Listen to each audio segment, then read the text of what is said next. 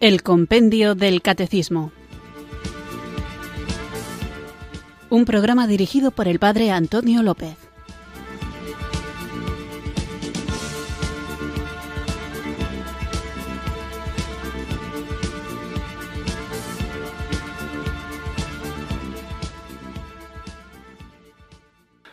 Buenas tardes, queridos oyentes de Radio María. Recibido un cariñoso saludo desde Irurzun en Navarra, quienes sintonizáis una tarde más esta radio que cambia vidas, esta emisora de la Virgen, Radio María, para acudir a la cita diaria que tenemos con la formación católica en la que guiados por el compendio del catecismo vamos creciendo en el conocimiento de nuestra fe, una fe que no es meramente un crecimiento intelectual vacío, sino que se traduce en una vida nueva, una conducta que refleja por la alegría y la caridad la alegría y el amor que Dios nos ofrece.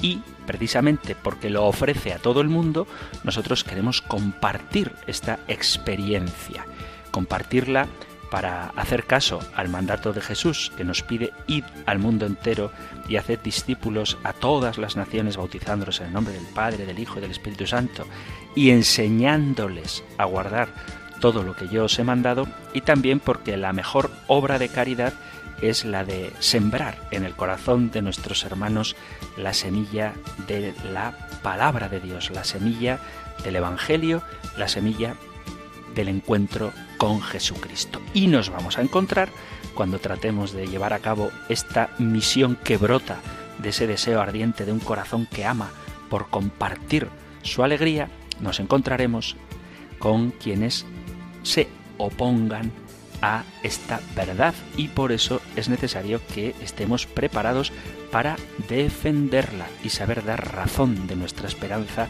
a todo aquel que nos la pide. Así que en este inicio del programa, estos días que estamos hablando de la Iglesia, voy viendo algunas de las objeciones que a veces se ponen contra ella y de los ataques que muchas veces recibe. En el programa anterior hablaba de las riquezas de la Iglesia y trataba de distinguir la diferencia entre patrimonio y riqueza, que son dos cosas distintas el patrimonio artístico y cultural ciertamente supone una riqueza, pero no convertible en dinero, no es crematística, no es economía, es riqueza cultural, riqueza espiritual y muchas veces esta riqueza cultural, repito, no forma parte de la propiedad de la Iglesia en el sentido de que ésta, la Iglesia,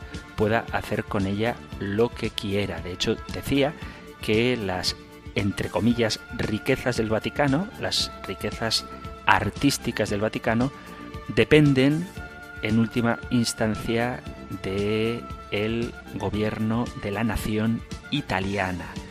Así que el Papa hipotéticamente, aunque quisiera vender la Capilla Sixtina, no podría. No quiero repetir los argumentos que daban el día anterior, pero sí que recuerdo que dejábamos como cuestión qué pasa con los ornamentos litúrgicos, si no son demasiado lujosos incluso hoy en nuestro tiempo. La gente cuando se aprecia, cuando se quiere, normalmente se regala cosas de mucho valor, aunque esto suponga un sacrificio, o precisamente porque se quieren, se hacen regalos que supongan un sacrificio. La gente se adorna a sí misma con objetos de valor. Y cuando uno quiere rendir culto a Dios o a una imagen a la que venera, le hace regalos como nos hacemos las personas que nos queremos. Fijaos que cuando uno quiere volcar a Dios todo su ser, pone a su servicio toda su genialidad. Y si uno es un genio en la pintura, dedica las mejores pinturas a Dios. Y si uno es un genio en la poesía, y las pruebas me remito, dedica las mejores poesías a Dios. Y si uno es un genio en la arquitectura o en la orfebrería, dedica lo mejor de su arte a Dios. Los templos son lugares de oración y de culto y lo que nosotros queremos reproducir es ese deseo de encontrarnos con Dios y regalarle a Él lo mejor de lo que tenemos.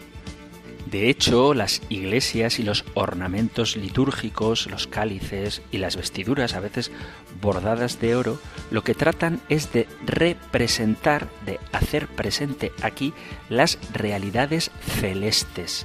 He oído en más de una ocasión una afirmación que no deja de ser una majadería, un disparate, que el cáliz que usó Jesús en la última cena era un cáliz sencillo de madera porque él era carpintero. Eso es como decir que en casa del herrero la cuchara tenía que ser de hierro y en casa del carpintero el cuchillo tiene que ser de palo. Y en casa del panadero entonces los platos y los cubiertos tienen que ser de miga de pan. Eso no tiene ningún sentido. Es decir, que Jesús celebró con un cáliz de madera porque era carpintero es como afirmar eso que el pastelero tenía los vasos en forma de donut. Esto no, no tiene ningún sentido. Y además, y esto también es importante, en la celebración litúrgica, en la misa, nosotros no tratamos de imitar lo que Jesús hizo en la última cena a nivel meramente horizontal, sino que tratamos de representar el sacrificio de Jesucristo con lo que esto significa la obra de la redención y de alguna manera atraer a la tierra la liturgia del cielo. Por eso los elementos que se utilizan para los ornamentos litúrgicos son de materiales muy nobles. Así que en la celebración de la Santa Misa nosotros queremos de alguna manera reproducir el cielo en la tierra y la forma que tenemos como seres limitados y materiales es utilizar elementos valiosos, porque lo que estamos celebrando es infinitamente más valioso que los elementos que nos lo visibilizan.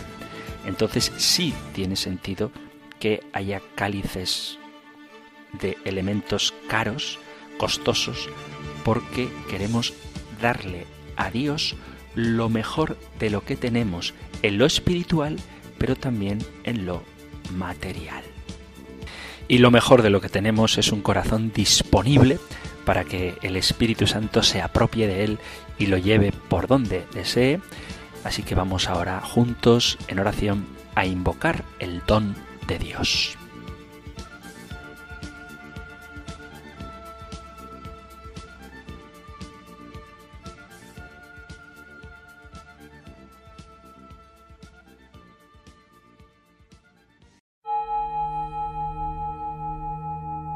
Ven Espíritu, ven Espíritu, ven Espíritu.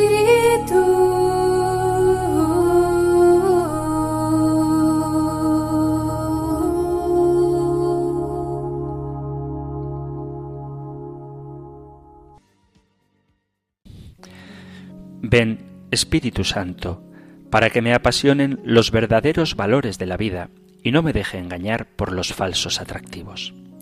Ven, para que reconozca que un acto de amor vale oro y que un acto de puro egoísmo no es más que paja y basura.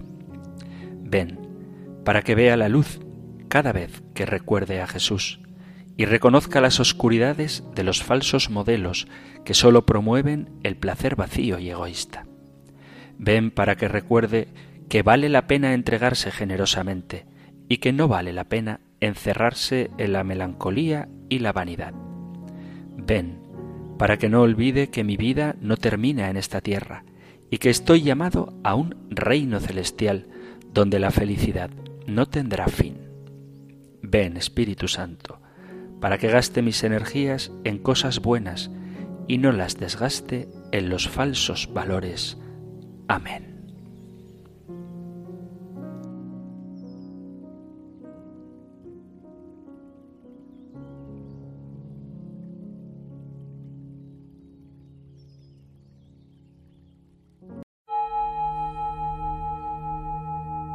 Ven Espíritu, ven Espíritu, ven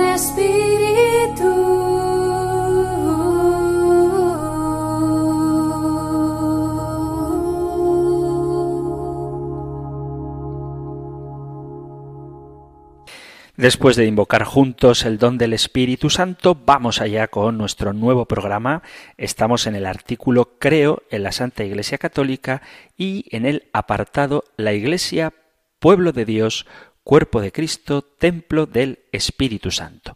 Después de ver por qué la Iglesia es el pueblo de Dios, nos centrábamos en el programa anterior en las características del pueblo de Dios, un pueblo al que entramos a formar parte por la fe en Jesucristo y por el bautismo, que supone una nueva creación, un nacer de nuevo, y este nacer de nuevo, esta nueva creación, es obra de Dios Padre.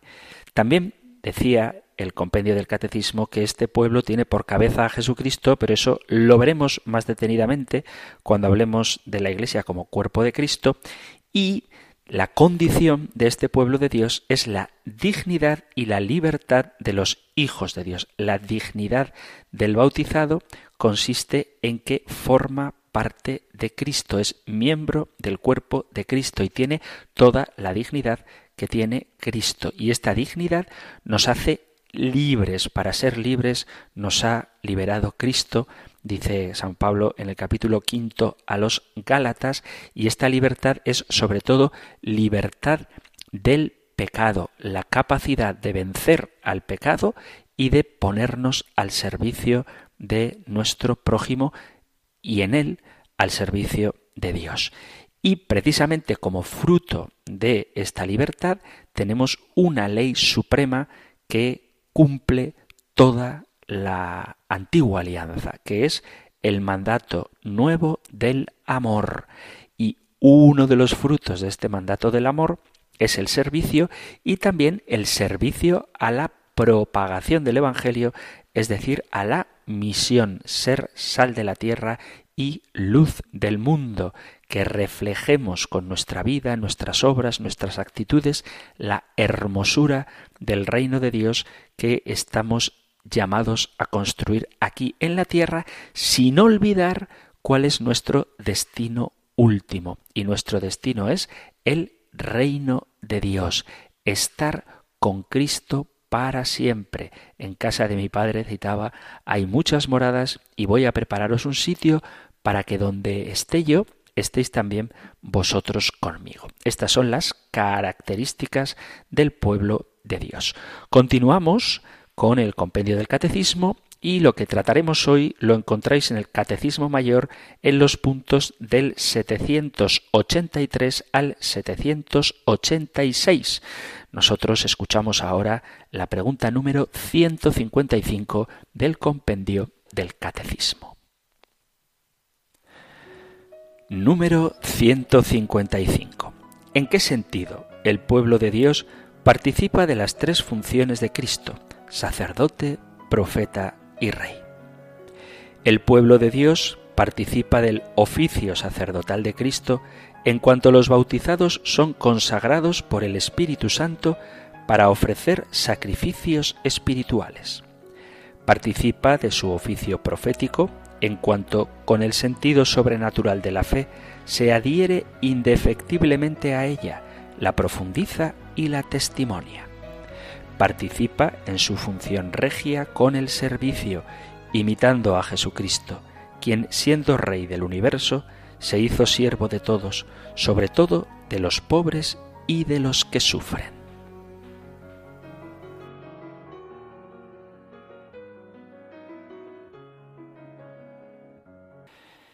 Cuando celebramos un bautismo de niños, justo después del momento en el que se le echa el agua al niño sobre la cabeza y se dice las palabras yo te bautizo en el nombre del Padre y del Hijo y del Espíritu Santo, después de ese momento el ritual del bautismo propone la unción con el santo crisma. Nosotros somos cristianos porque hemos sido ungidos con el crisma. Y la oración que se hace sobre el niño, mientras se le unge la coronilla con el santo crisma, es la que leo ahora. Dice, Dios Todopoderoso, Padre de nuestro Señor Jesucristo, que te ha liberado del pecado y dado nueva vida por el agua y el Espíritu Santo, te consagre con el crisma de la salvación para que entres a formar parte de su pueblo y seas para siempre miembro de Cristo, sacerdote, profeta y rey.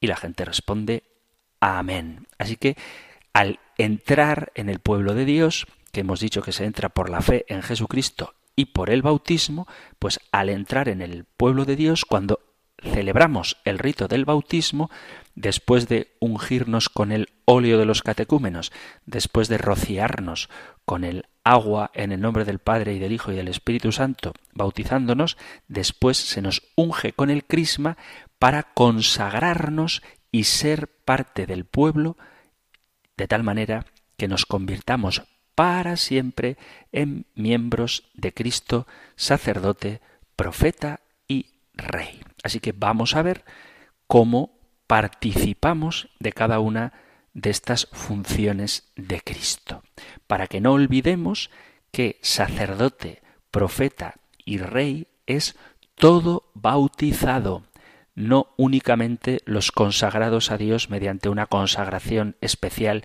en el sacerdocio o la vida religiosa, sino que todo bautizado es y debe vivir según su ministerio, y hablaremos ahora de ello, como sacerdote, como profeta y como rey.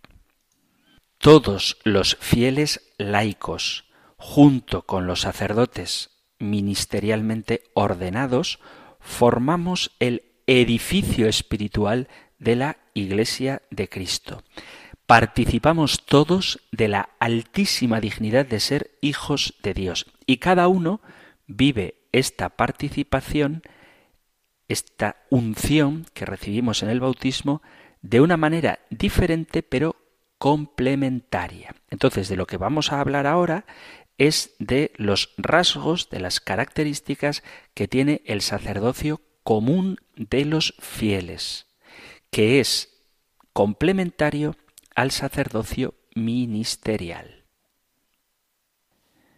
Para comprender bien lo que esto significa, vamos a remitirnos un poquito al sacerdocio del Antiguo Testamento. Junto al sacerdote, hablamos del Antiguo Testamento, dedicado exclusivamente al culto, el pueblo judío aplicaba a todos la calidad de sacerdotes capaces de acercarse al altar de Dios y presentar sus ofrendas.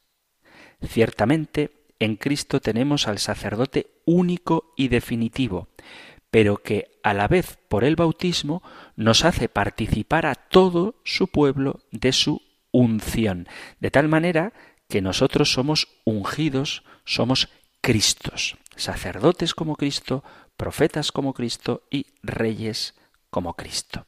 De ahí que participando de la vida de Jesucristo podemos ofrecer sacrificios. Dice el apóstol Pedro en su primera carta, dice así Pedro, primera carta de Pedro capítulo 2, dice, acercándoos a él, piedra viva y desechada por los hombres, pero elegida y preciosa ante Dios, también vosotros, como piedras vivas, entrad en la construcción de un edificio espiritual para un sacerdocio santo, para ofrecer sacrificios espirituales aceptables a Dios por medio de Jesucristo. Vosotros sois pueblo escogido, familia real y sacerdotal, nación santa, pueblo adquirido por Dios. Por lo tanto, es Cristo y no nuestros méritos el que nos capacita para esta dignidad de sacerdotes, profetas y reyes. Por el bautismo nos hacemos partícipes de la vida de Jesucristo y nos asimilamos, nos configuramos con Cristo sacerdote, profeta y rey. Nos hacemos miembros suyos, Él es la cabeza, pero somos miembros del pueblo de Dios, que se caracteriza, ya lo dijimos, por la dignidad y la libertad de los hijos de Dios. Y entre nosotros existe una verdadera igualdad en lo que se refiere al valor y a la acción de cada uno de los fieles para la edificación del cuerpo de Cristo.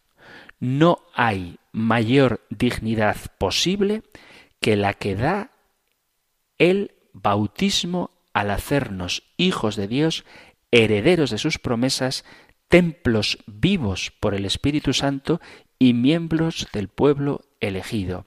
Dios es capaz de hacernos dignos de entrar a su presencia y presentarle sacrificios espirituales. Y esto es propio de todo bautizado. Con todo derecho somos sacerdotes, pues hemos sido ungidos con el crisma, con el óleo del Espíritu Santo. Y esto es bueno resaltarlo porque a veces parece que se oculta esta realidad también para distinguirnos de una especie de disolución en la que parecería que el sacerdocio ministerial no es necesario. Existe, por influencia del protestantismo, la idea de que como todos somos sacerdotes, no hacen falta los sacerdotes ordenados. Y quizá por eso no se subraya suficientemente la altísima dignidad de todo bautizado. Pero la realidad, lo que nos dice la palabra de Dios y enseña el magisterio de la Iglesia, precisamente lo estamos viendo en este punto, es que todo cristiano participa del mismo sacerdocio de Jesucristo. Todo bautizado tiene capacidad para presentarse delante de Dios y ofrecer oraciones y ofrendas, que es lo característico de todo sacerdocio. En este sentido, la Iglesia desde los primeros siglos permite a los catecúmenos participar de la liturgia de la palabra, mientras que no podían participar de la liturgia eucarística que quedaba reservada únicamente a los bautizados. ¿Por qué? Porque sólo los que participan del sacerdocio de Cristo, los bautizados, están capacitados para acercarse al altar de Dios y unirse a la ofrenda que Cristo hace en la misa con la propia vida. Quiere decir que cada uno de nosotros, con nuestra propia vida, nos unimos a la ofrenda de Cristo. Cada uno de nosotros bautizados. Por eso los catecúmenos, los que se estaban preparando pero aún no se habían bautizado, podían asistir a la liturgia de la palabra, pero no así a la liturgia eucarística. Los bautizados pueden asistir a la liturgia eucarística porque también ellos se ofrecen a sí mismos juntamente con Cristo a Dios Padre. Por eso, el bautismo consagra a los fieles para el culto religioso y capacita y compromete a servir a Dios en una participación viva de toda su existencia y de manera especial en la liturgia, en la Santa Misa, ofreciendo el sacerdocio bautismal una vida santa y una caridad como ofrenda agradable a Dios. El el sacerdote es un hombre consagrado a Dios. Todo bautizado está consagrado a Dios. Los laicos, los bautizados, en su acción sacerdotal, encuentran la participación de la liturgia celeste cuyo sumo sacerdote es Cristo y que se actualiza cuando la presenciamos en la Santa Misa, y ofrece a Dios toda su vida, unido a Cristo, también en el sacrificio de la caridad y de la alabanza. La vida cristiana unida a Cristo es una ofrenda permanente que tiene la capacidad de transformar al mundo y las realidades temporales en la medida en que estamos unidos al sumo sacerdote Jesucristo que ofrece el sacrificio pascual. El sacerdocio común de los fieles significa que cada uno de nosotros aspira a una vida santa y a una caridad eficaz que nos haga agradables a Dios y nos una a Él, que es el santo por excelencia, y además nos convierte a todos los bautizados ante los hombres en testimonio de la salvación, mediante el apostolado y las buenas obras. La vida en Cristo, que eso es la santidad, es la dignidad más alta a la que podemos aspirar todos los cristianos. Dice San Pablo en la primera carta a los Corintios, en el capítulo 10, lo que es la esencia de la dimensión sacerdotal del bautizado, que es hacerlo todo en nombre de Cristo. Ya comáis, ya bebáis o hagáis cualquier otra cosa, hacedlo todo para gloria de Dios. Y esto es lo que significa sacrificio. Sacrificio no significa algo doloroso. Sacrificio significa sacrum facere. El sacerdote está puesto para ofrecer sacrificios, es decir, para hacer sagrado, sacrum facere. Y el bautizado como sacerdote hace que toda su vida sea un sacrificio, es decir, algo hecho sagrado, ofreciendo a Dios todas sus acciones. Por lo tanto, lo esencial al sacerdocio bautismal es ofrecer sacrificios espirituales unidos a Cristo. Y esto se hace posible gracias a la participación del mismo sacrificio de Cristo que se revive incruentamente en la Eucaristía, en cada Santa Misa. Sólo así se logra la plenitud de la ofrenda que realiza el fiel bautizado. Para posibilitar el sacramento de la Eucaristía, la ofrenda de Cristo al Padre, quiso el Señor hacer especialmente partícipes de su sacerdocio a los apóstoles a quienes eligió para este ministerio. Por la imposición de manos, algunos varones escogidos para obrar en la persona de Cristo, hemos sido capacitados para prestar a Cristo nuestra voz y nuestras manos y ofrecer el sacrificio pascual del altar, del que todos los bautizados pueden participar uniéndose al único sacerdote eterno. A la Iglesia, cuerpo de Cristo, le pertenece esta doble dimensión del sacerdocio. Por un lado, el sacerdocio común de los fieles y el sacerdocio ministerial. El sacerdocio ministerial permite a algunos varones escogidos a actualizar el sacrificio de Cristo en la pasión, muerte y resurrección, a celebrar la Santa Misa y el sacerdocio común de los fieles permite a todos los bautizados participar también de este sacrificio. Por eso, cuando se celebra la misa, el sacerdote dice esta frase tan curiosa, orad hermanos para que este sacrificio mío y vuestro sea agradable a Dios Padre Todopoderoso. Y algunas personas, quizá por un desconocimiento de lo que esto significa y queriendo hacer una afirmación literariamente correcta, gramaticalmente correcta, en vez de decir este sacrificio mío y vuestro, dicen este sacrificio nuestro, que tiene sentido gramatical. Si es mío y vuestro, entonces es nuestro.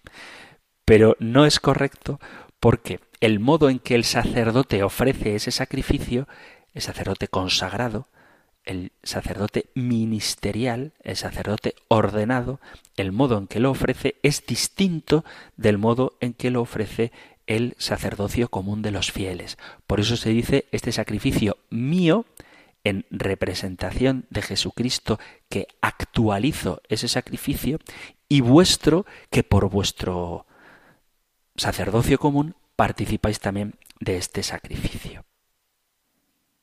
Por eso hay funciones diferentes.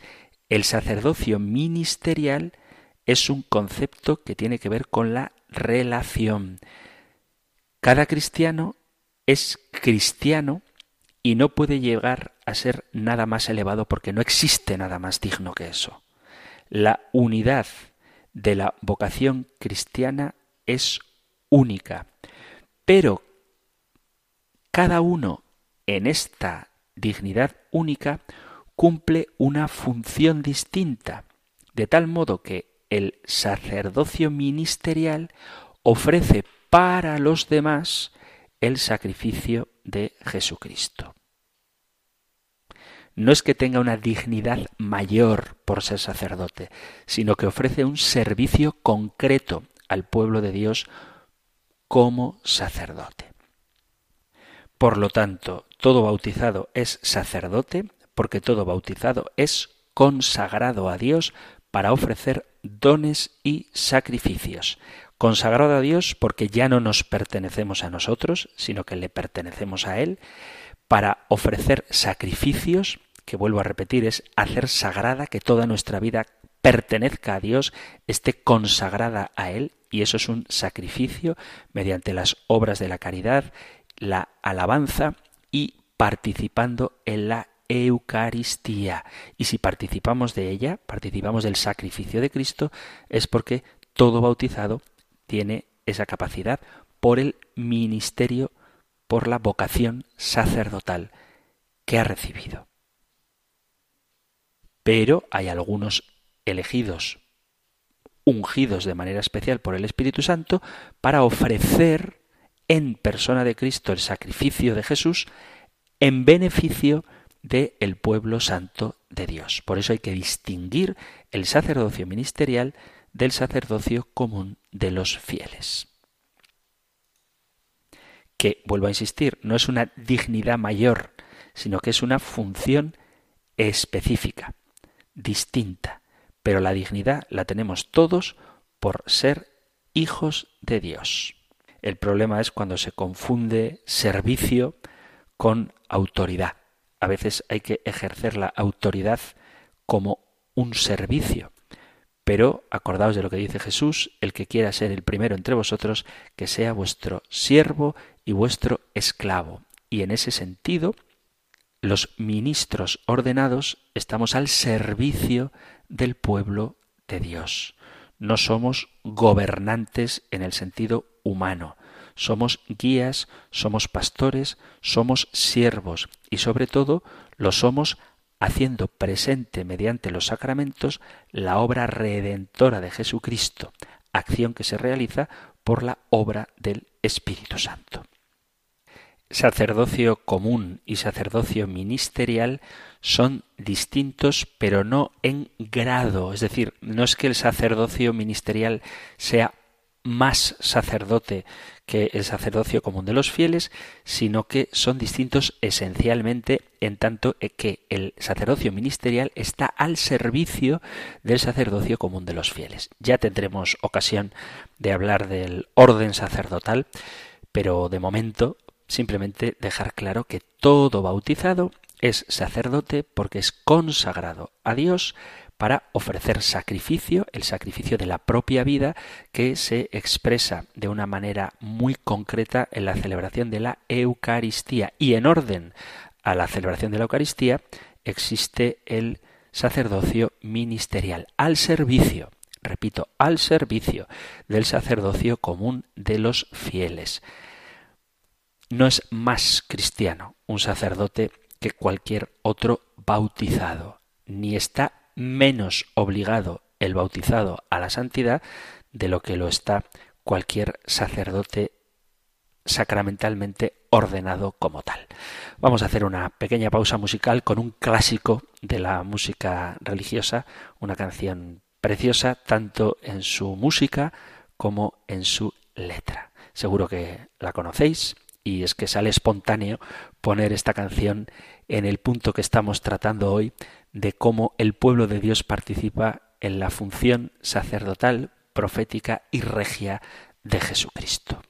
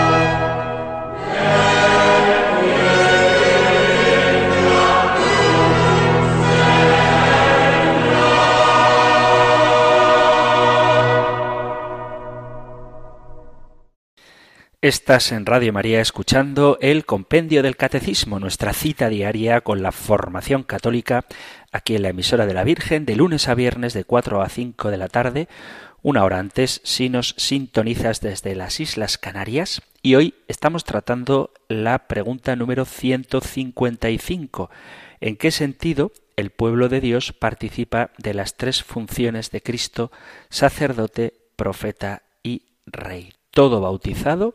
He comenzado la exposición del tema leyendo el ritual del bautismo. Mediante la unción es consagrado para cumplir con el ministerio de Jesucristo, dice la oración, para que entres a formar parte de su pueblo, el pueblo de Dios, y seas para siempre miembro de Cristo, sacerdote, profeta y rey. Hemos dedicado la mayor parte del programa a hablar de la dimensión sacerdotal de el bautizado y vamos ahora, intentaré ser un poquito más breve, aunque es muy interesante el tema, con la dimensión profética de todo bautizado. Todo bautizado es profeta. Todos los bautizados estamos llamados a ser profetas, no de cualquier modo, sino al estilo de Jesús. El pueblo santo de Dios, dice el Concilio Vaticano II, Lumen Gentium, en el número 12, dice el pueblo santo de Dios participa también del don profético de Cristo, difundiendo su vivo testimonio, sobre todo por la vida de fe y de caridad. Habría que especificar qué es ser profeta, porque incluso el diccionario de la Real Academia Española de la Lengua define al profeta como aquel que predice el futuro. Dice literalmente profeta, profetisa, persona que posee el don de predecir hechos futuros. El femenino es profetisa. Bien, esta es una definición que da el diccionario de la Real Academia Española de la Lengua, pero que no coincide con el concepto ni etimológico, ni desde luego bíblico o teológico de la palabra. ¿Qué significa ser profeta? Etimológicamente, profeta significa el que habla por otro o en nombre de otro, o también el que grita o anuncia. De este modo, profeta desde la perspectiva cristiana es el que habla o anuncia en el nombre de Cristo, en el nombre de Dios, con un fin específico. Dice San Pablo a los Corintios, en la primera carta a Corintios capítulo 14, versículo 3, el profeta habla a todos para edificación, exhortación y consuelo, y ha de hacerlo siempre bajo el impulso del Espíritu Santo, con tal fuerza y persuasión que los creyentes que escuchan al profeta pueden percibir el soplo del mismo Espíritu y sentirse interiormente conmovidos. Y por eso el profeta tiene que anunciar la buena noticia, la verdad del Evangelio.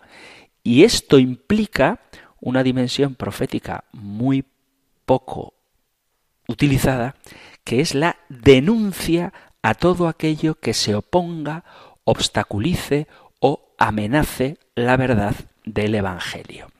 La dimensión profética, el hablar de parte de Dios, es algo que tenemos que hacer todos los bautizados en todos los ámbitos de la vida.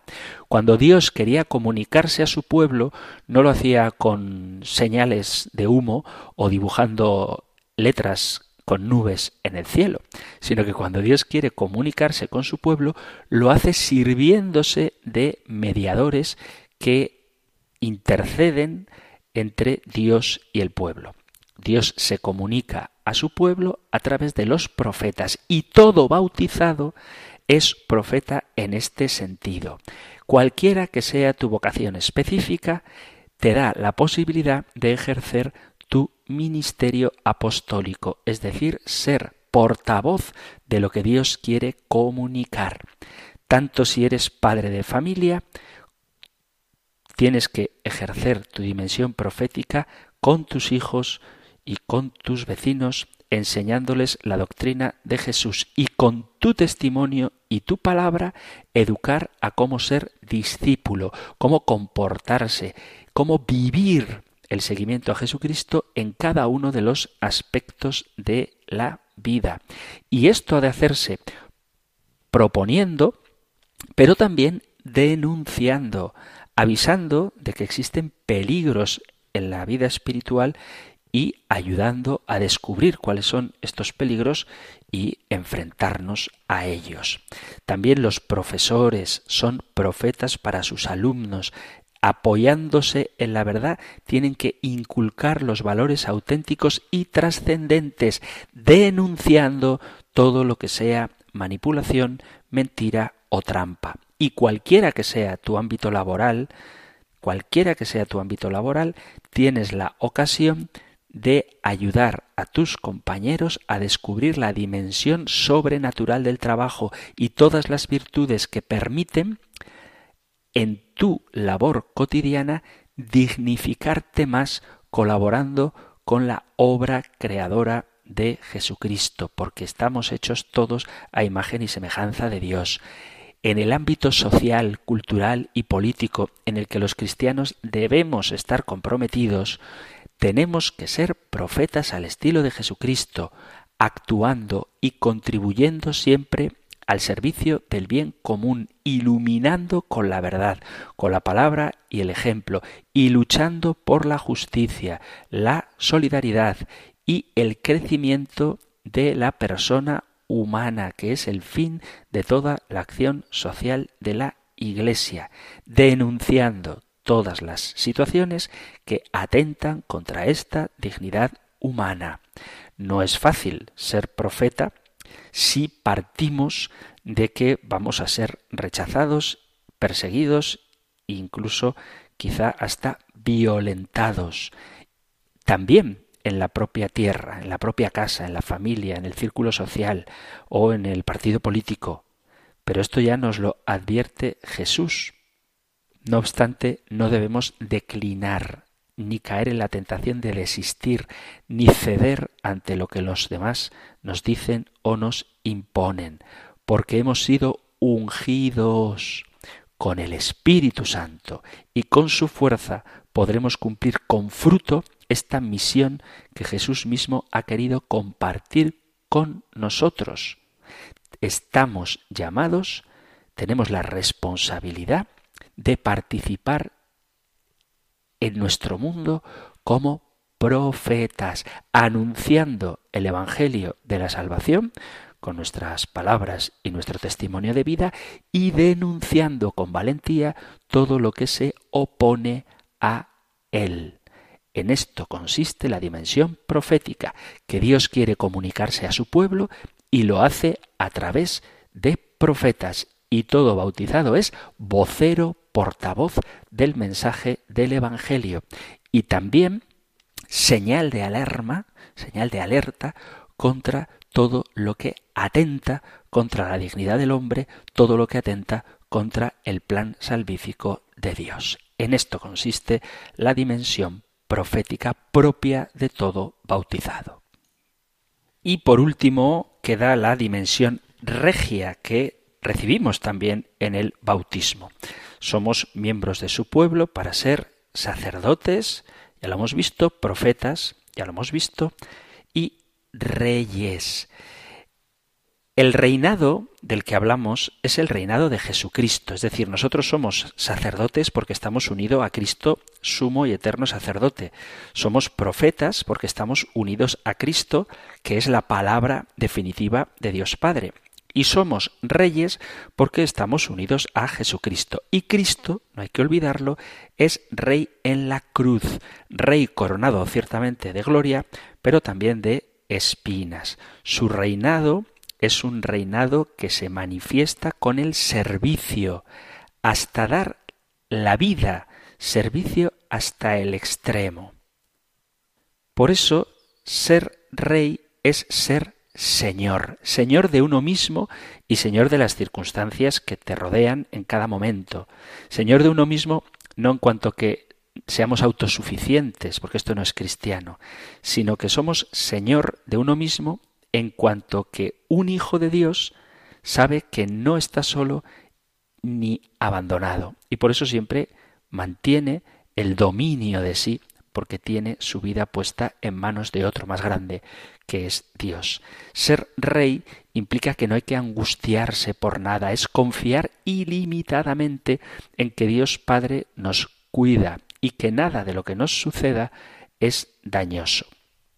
Esta confianza sin límite es muy hermosa, pero no se improvisa, hay que trabajarlo. Ser rey es disfrutar de todo cuanto existe sin estar atado a nada, abierto a todos, pero sin apegarnos a nada. Ser rey tiene mucho que ver con lo que hablábamos en el programa anterior de la libertad. Libertad para cumplir el mandato de amar a Dios sobre todas las cosas y expresar este amor a Dios en el servicio al prójimo. Ser rey implica que tenemos la autoridad que se nos ha concedido porque estamos puestos aquí, ya que el Señor aquí nos ha querido. Y por lo tanto tenemos que vivir ejerciendo como reyes. Lo propio de un rey es que organiza su reino y tiene autoridad y la utiliza. A cada uno se nos ha ofrecido reinar sobre algo. Se nos ha dado una parcelita de mundo para que hagamos presente el reino de Dios. Y no tenemos que tener miedo a ejercer la autoridad en el, bien, en el buen sentido de la palabra, autoridad como ocasión para servir. La autoridad que tenemos es para ponerla al servicio del reino de Dios. Nosotros somos reyes porque somos hijos de Dios y un pensamiento del hombre vale más que toda la creación. Somos reyes porque el Señor quiere colocarnos junto a su Hijo para siempre en la gloria. Somos reyes porque estamos por encima de toda criatura. Esto es muy importante en este mundo contemporáneo en el que parece que el ser humano es una especie de chimpancé más evolucionado y no es así. El Señor nos ha dado el dominio de la creación para que la sometamos y para que la cuidemos, no irresponsablemente, pero sí libremente, como seres superiores a todo cuanto existe. Somos reyes porque estamos con Cristo. Pero ojo, un reinado que, como dice Jesús, no es de este mundo y que no se manifiesta con el despotismo o la autoridad injustamente ejercida, sino que se manifiesta en el servicio de la caridad y en una autoridad bien entendida, donde la norma suprema no es mi capricho, sino el cumplimiento de la voluntad de Dios. Por eso tenemos que vivir también nuestra dimensión regia. El hombre redimido por Cristo, el miembro del pueblo de Dios, el bautizado, es algo, es alguien que sobrepasa de manera abundante todas las demás criaturas. Tenemos la misma dignidad del Hijo de Dios, porque en Cristo también nosotros somos hijos de Dios. Así que, queridos amigos, queridos oyentes, ya sabéis, ahora que conocéis, seguramente ya lo conocíais, pero lo hemos recordado, las funciones de Cristo de las que nosotros participamos como miembros de su pueblo, como miembros de su cuerpo, sacerdote, profeta y rey, nos toca ejercerlas y vivir conscientes de que todo cuanto hacemos es una ofrenda agradable a Dios, una alabanza a su nombre, de manera particular las obras de caridad y esto lo vivimos sacramentalmente cada vez que por nuestro sacerdocio podemos participar de la Eucaristía, la dimensión profética, esta dimensión de anunciar y denunciar todo aquello que facilita el reino de Dios, anunciarlo, y dificulta se opone al reino de Dios denunciarlo, pero es una dimensión, la de denuncia,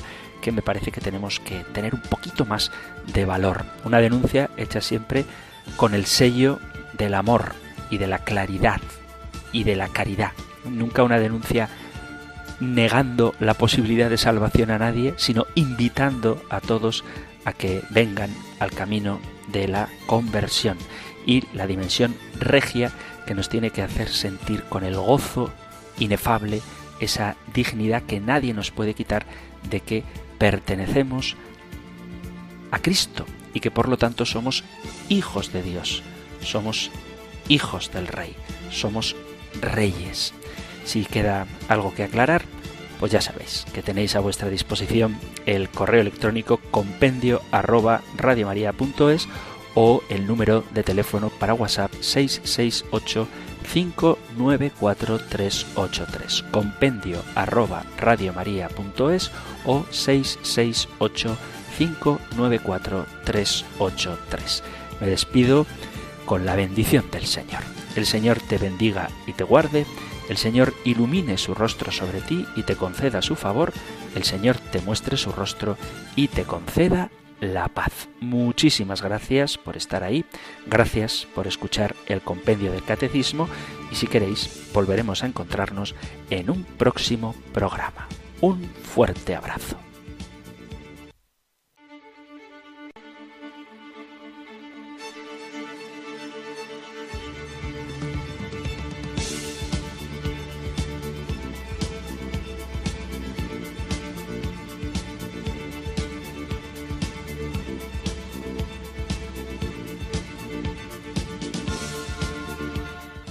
El Compendio del Catecismo.